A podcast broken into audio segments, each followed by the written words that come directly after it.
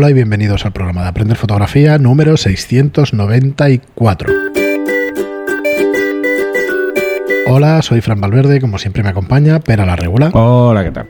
Muy buenas, Pera. Bienvenidos a un nuevo programa de Aprender Fotografía.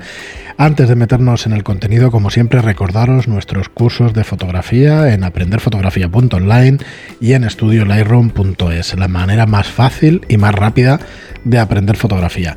Y hoy, como en unos cuantos programas que venimos haciendo los últimos, en las últimas semanas, vamos a aclarar otro concepto básico que es eh, el vamos a intentar aclarar el tamaño del archivo RAW o mejor dicho qué es exactamente Sí. este archivo RAW porque bueno a, Bueno, a eso- raíz de una pregunta ¿no? que tenemos sí, hay, hay mucha y confusión y las preguntas me llevan a ver que, que esa confusión permanece en el tiempo con, con bastante...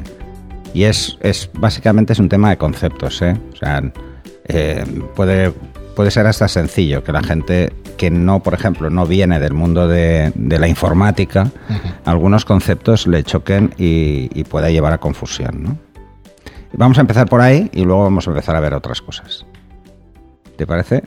Sí, Empezamos por la pregunta porque de- nos hacían una pregunta en Telegram, Telegram. que por cierto, eh, el que quiera compartir afición con otros 2.250, creo que somos ahora, esta mañana 2.249 Sí. personas en, en Telegram, en el grupo de Aprender Fotografía. En Telegram, si traes y buscador, 2263. pues entonces yo tengo la mente, pero sí, sabía 2.200 Sí, y sí, algo, sí. sí había visto. Ya- ya somos- Igual es que lo miré ayer. Ya somos unos cuantos. Además, Sí.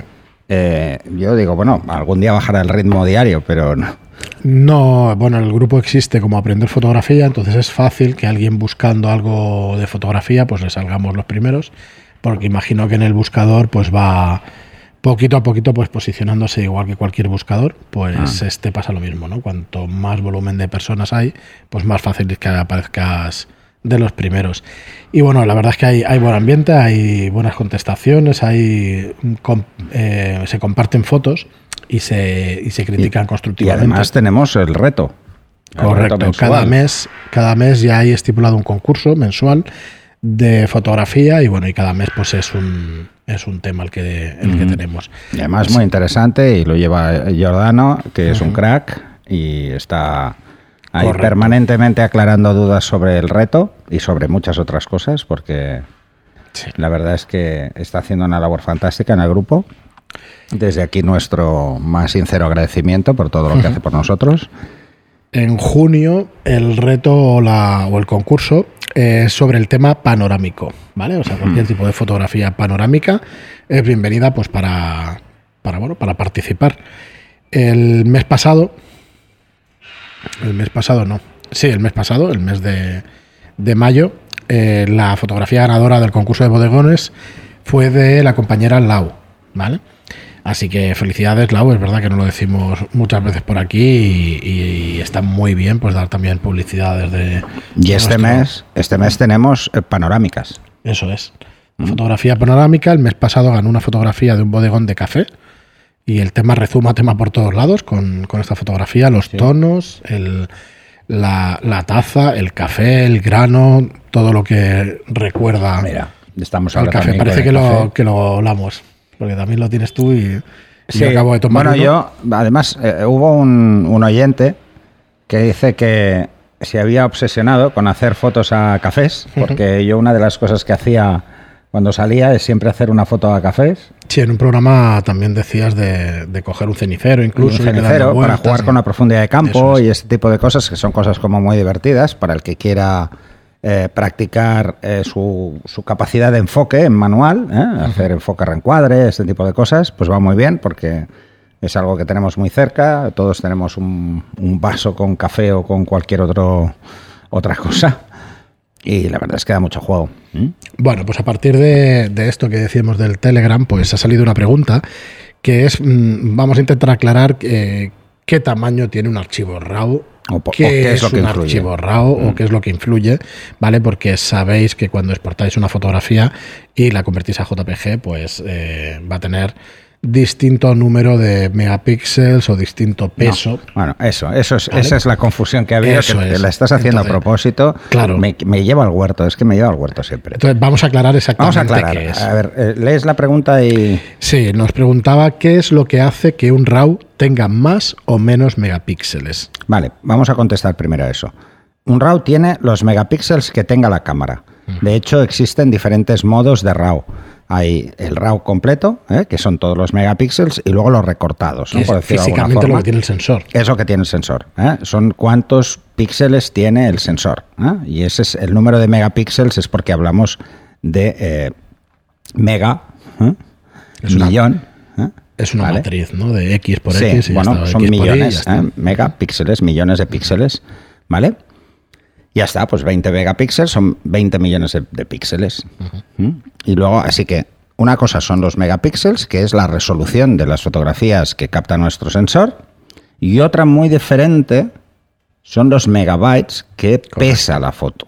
¿Mm? Porque aquí había una confusión entre megapíxeles y, mega- y megabytes. ¿eh? Claro. Donde pone megapíxeles debería Sí, poner megabytes. el oyente, dice, mi cámara es de 20 megapíxeles y tengo archivos de 14, 15, 16 o 21 megapíxeles. Exacto, pues Claro. vamos a hacer ya, esto es probablemente es un error al escribir o simplemente el corrector o que ese concepto no está claro. Así como cualquiera de las cosas mm, pueden llegar a confusión, vamos a dejarlo claro. Eh, en primer lugar, decíamos, la cámara tiene los megapíxeles ¿m? que tenga el sensor como máximo, esto es así, y luego el peso del archivo en megabytes, ¿de qué depende? ¿Mm? Porque él decía que tenía archivos de 14, 15, 16, 21 megabytes, no megapíxeles. ¿eh? Entonces, ¿qué es lo que afecta? Al tamaño del archivo RAW. A ver, el archivo RAW eh, hay que tener en cuenta dos cosas. Una, primero, eh, ¿cuántos bits de profundidad de color tiene mi archivo RAW? Puede ser de 10, de 12 o de 14 bits. Eso es información de color asociada a cada píxel. ¿Vale? Cuantos más bits, más pesará. Pero ojo, no solo es eso.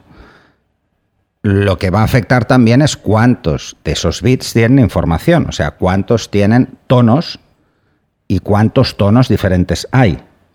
Si la escena tiene mucho contraste, es decir, que hay zonas de mucha sombra y zonas de mucha luz, cuanto más contraste tenga, ¿eh? cuanto más rápido sea el contraste, menos pesará, porque hay más tonos iguales. Cuantos más tonos diferentes tenga, más pesará. ¿Qué más? Eh, también nos va a afectar, por ejemplo, el ISO. A mayor ISO, veréis que pesa más. Y pensaréis, hombre, pero si se reduce el rango dinámico en función del ISO, ¿por qué pesa más? Porque, lamentablemente, el ruido también pesa, ¿eh? también tiene tonos. Y esos tonos no los puede agrupar en zonas. Es más, pensar que si hay una zona uniforme en número de tonos, lo que hace es guardar el tono de toda esa zona. O sea, solo indica cuál es el área, de una forma, bueno, cada, cada RAW de cada fabricante tiene su algoritmo de trabajo, y entonces lo que hace es, para que pese menos, agruparlos. Eh, ¿Qué pasa entonces con el ruido? Pues no puede agruparlo, porque está ocupando en zonas donde antes solo había un tono, ahora hay más de un tono, porque el ruido también tiene tono, entonces por eso pesan mucho cuanto más ruido tienen. Si hacéis un- una foto con un ISO alto, pero la escena es luminosa, o sea, hay, hay luz, eh, y hay tonos claros, os daréis cuenta de que no pesa tanto. ¿eh? Y esta es una prueba que podéis hacer. ¿eh? Por ejemplo, una foto de una pared blanca pesa más que una foto de una pared negra. Pensáis, bueno, pero los dos tienen solo un, un tono. No. En el negro sí que podemos llegar a un solo tono, que es ausencia de luz, negro. Eso le ponéis la tapa y hacéis una foto y os daréis cuenta. Pero en el blanco, como mínimo, como mínimo, ¿eh? y esto quiero recalcarlo, vamos a tener más de 16.000 tonos. ¿eh? Esto en función del número de bits que tenga también nuestro archivo RAW. Así que daros cuenta, ¿eh? Por ejemplo, esto es importante que lo tengamos claro. Cuando se hace un JPEG, pues pasa exactamente lo mismo. Lo que pasa es que el JPEG es una compresión con pérdida. ¿Qué quiere decir? Que lo que hace es reducir tonos. Pasa de los 2.000 millones de tonos que puede tener un RAW, porque trabaja en 14 bits igual, a 16 millones de colores, que es lo que trabaja un JPEG, que es en realidad lo que ve el ojo humano. El JPEG eh, trabaja con un algoritmo que lo que hace es ignorar una serie de tonos que el ojo humano no ve. Los ignora para poder comprimir, ¿eh? no los ve o no los distingue, ¿eh? por decirlo más fácil. Y es un algoritmo pensado para tener una compresión mayor del archivo, por lo tanto perdiendo tonos. Eh, y luego trabaja 8 bits. ¿eh? Esa es la diferencia que tenéis de peso, ¿no? Pero os daréis cuenta también en un JPEG que dependiendo del número de tonos diferentes y que no puede comprimir, pesará más el JPEG o pesará menos. Y aquí pasará exactamente lo mismo. En JPEG una imagen negra no pesa prácticamente nada y una imagen, una imagen blanca pesa. No Sí, mucho, eso pero blanco pesa. y negro tampoco pesa, pesa bastante menos Sí, que pesa muchísimo color. menos. Así que esta es la historia, ¿no? O sea, esto es lo que tenéis que tener en cuenta del por qué pesan más o pesan menos. ¿Es importante? No, en absoluto. O sea, no, no le deis la mayor importancia al peso del archivo RAW, a cuántos eh, megabytes pesa ese archivo. Es que no tiene nada que ver con la calidad. No la foto. absolutamente nada que ver. Solo os puede dar una pista, ¿no? Si disparáis, por ejemplo, en ISO 100 y hacéis una foto eh, y ese RAW pesa muy poco, probablemente la cantidad de tonos y el contraste, pues, bueno, sea eh, un contraste muy alto y por lo tanto tengamos mucho blanco y mucho negro. Y, eh, y además, pues, bueno, pues no podamos tener tantos detalles, pero nada más. ¿eh? Así que si la exposición, por ejemplo, os dais cuenta de que habéis subexpuesto, es muy fácil que ocupe menos. ¿eh? Así que mejor sobreexponer. Bueno, con respecto a la primera pregunta, que es lo que hace que un RAW tenga más o menos megapíxeles, si lo dejamos No, ahí la pregunta, Megabytes. bueno, si es Al final mega- te lía, ¿eh?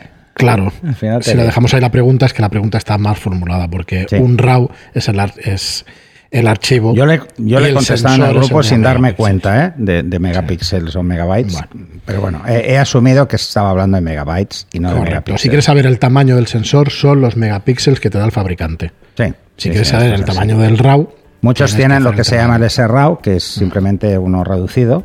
Sí. Eh, pero bueno, esto es, es simplemente un- es algo que hace el procesador. ¿eh? El, el sensor siempre capta todos. ¿eh?